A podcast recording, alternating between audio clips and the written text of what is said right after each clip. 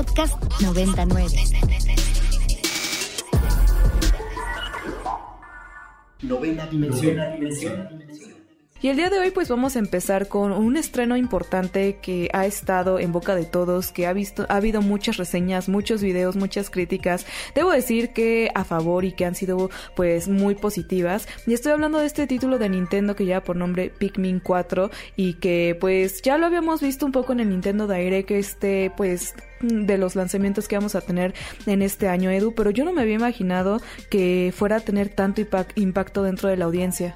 Sí, pues justamente Pikmin yo creo que es de las franquicias menos conocidas de Nintendo. Sabemos que Nintendo tiene unos personajes súper queridos como Mario, como Zelda, como Samus.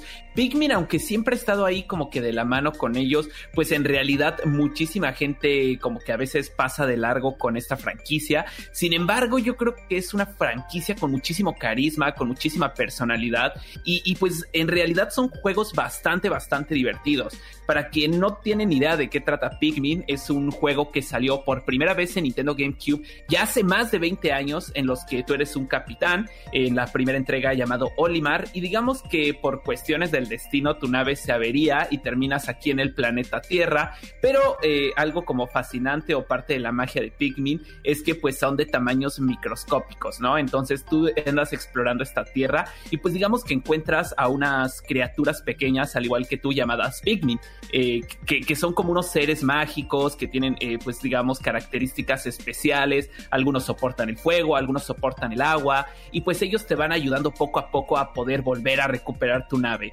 Eh, la verdad es que es un juego bastante estratégico. No, no es como que el típico Mario donde vas corriendo y encontrando enemigos, sino que más bien tienes que irte administrando muy bien tus recursos porque además, pues eh, digamos que no puedes pasar como, como mucho tiempo en este mundo porque se te va acabando los suministros, el oxígeno, todo el tiempo te sientes contra reloj, pero a pesar de lo estresante que puede llegar a sonar, en realidad es muy, muy, muy divertido y ya que lo estás jugando, todo cobra sentido.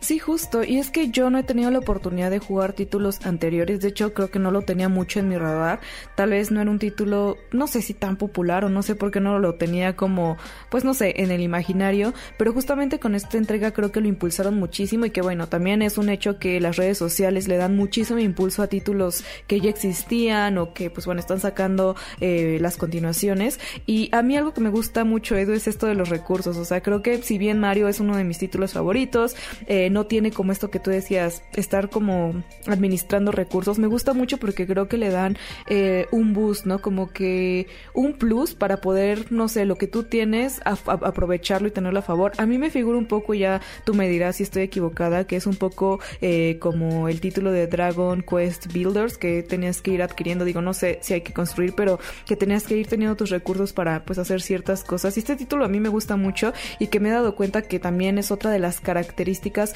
de los juegos que, ¿cómo se llama? Que que los juegos japoneses. Entonces, no sé, igual también tengo un poco en el imaginario que Shigeru Miyamoto es algo que tiene característico en sus juegos, pero no sé, tú dime si estoy equivocada, pero a mí me da esa impresión. De hecho, sí, sí tiene ahí yo creo unas características similares, eh, justo con esto que tú mencionas, no solo de recolectar como, como ciertos eh, pues suministros, sino también de cómo los administras, ¿no? Algo que también tienen otros juegos, por ejemplo, se me ocurre Minecraft. Y bueno, hablando de Shigeru Miyamoto, eh, yo creo que todo lo que hace este hombre eh, se, vuelve una leyenda, eh, ya es un genio en la industria, ¿no? Nada más con decir que es el creador de Mario, el creador de Zelda, de Eve Zero, de Metroid, eh, pues podemos esperar en la misma calidad en, Pikmin. Y otro dato curioso, pues es que ya se encuentran todos los Pikmin en Nintendo Switch, ¿no? Eh, hace poco salió Pikmin 1 y 2, las versiones de GameCube hay un poco remasterizadas,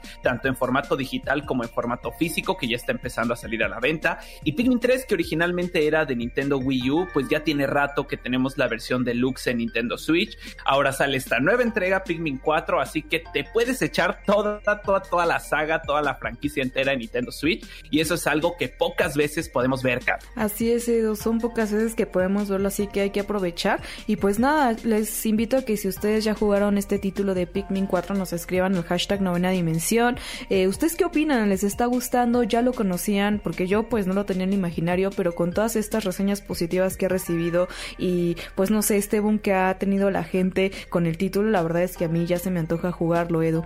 Y algo que también se me antoja muchísimo poder jugar y que bueno, viene muy de la mano con lo que hace PlayStation y Sony, pues es este nuevo, digamos, anuncio que acaban de, tener, que es un nuevo RPG que va a ser exclusivo de la PlayStation 5 y que bueno, junto con Pathea Games y el equipo de PlayStation China Hero Project están buscando pues también abordar otro tipo de mercado asiático y concentrarse también en, en Japón, ¿no? También tuvimos el título de Ghost of Tsushima que también aborda un tema asiático, pues ahora tenemos esta nueva presentación con un título que lleva por nombre The Goddess Ledger, que pues es básicamente un RPG de mundo abierto y que se va a estrenar Edu hasta el 2027, pero que bueno, ya está empezando a estar en boca de todos. Tiene bastante tiempo para que salga y se me hace bastante interesante que PlayStation salga como de la nada a hacer este anuncio. Eh, recordemos que venimos de una, de, una época con muchísimos anuncios con todo el, Summer Game Fest. El PlayStation tuvo su propio show donde dio un montón de actualizaciones hacia los juegos que van a salir. Y bueno, cuando creíamos que ya no podían anunciar nada más, llegan simplemente como si, como si este juego fuera poca cosa, aunque en realidad no luce como esto. Y algo que me llama la atención que viene un poquito como en esta tendencia que están en los videojuegos, pues de mundos mágicos, eh, do, donde existe como que estos RPGs de mundo abierto justamente. Creo que en los anuncios de Summer Game Fest hubo muchísimos juegos de todas las compañías, ¿no? De Xbox, de Capcom, de From Software, etcétera, mostrando juegos de este estilo. Entonces, pues esta es la carta que, que saca PlayStation como, como para poder eh, competir contra estos juegos de las otras compañías. Y que bueno, por lo que podemos ver, siento que luce bastante, bastante bien. Ya se nota como pues están empezando a esforzar en sacarle el jugo y el provecho a las consolas de nueva generación, ¿no? O sea, ya cada vez los títulos son muchísimo más demandantes y poco a poco se empieza a poder utilizar estas características y este rendimiento que pues solo las computadoras de alta gama o las consolas de nueva generación pueden utilizar. Entonces, pues nada, Car, en algún punto del 2027 podremos probar este nuevo título y pues obviamente esperamos que sea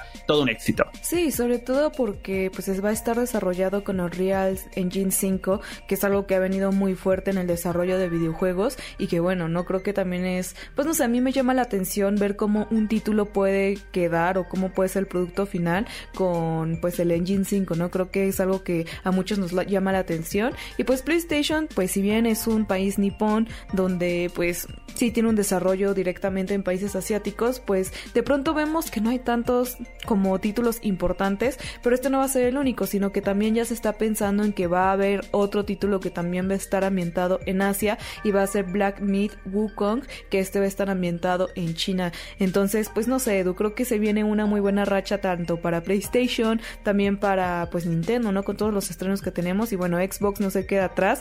Ya platicaremos a lo largo de los programas, de lo que restan del año, de todas estas evoluciones de estas tres consolas y de las que vienen, porque por ahí también hay consolas portátiles que se están desarrollando con esta pues forma, ¿no? Nueva de poder llevar nuestros juegos de PC a una portabilidad mayor, más allá del, de las pues laptops gamers, etcétera. Así que Edu ya estaremos platicando más adelante sobre todos estos temas. Novena dimensión. Novena dimensión.